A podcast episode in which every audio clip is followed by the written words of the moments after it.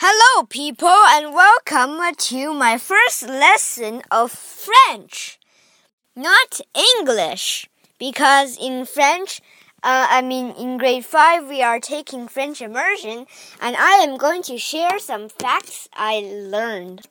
The first of all is annoying French has this uh, two kinds of nouns.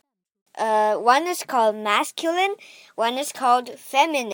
It's just basically male and female, girl and boy, man and women, daughter and son, and like these girl and boy differences.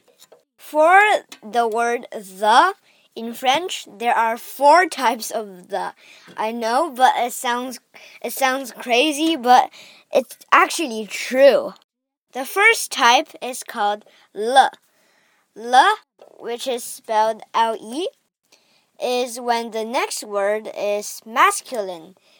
Um, for example, la garçon means the boy in English.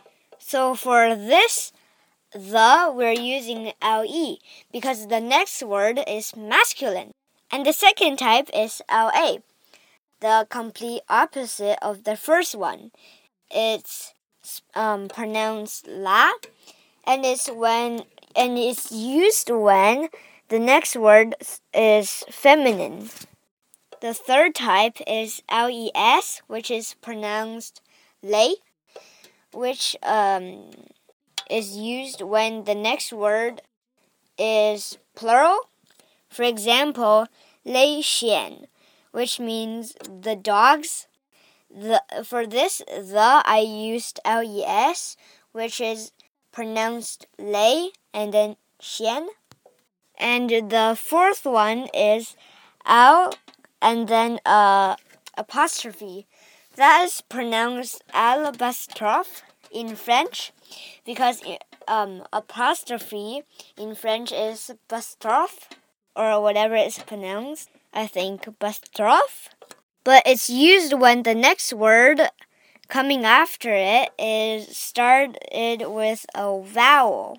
For example, the word orange, like the fruit you eat every day, is exact same spelling in French.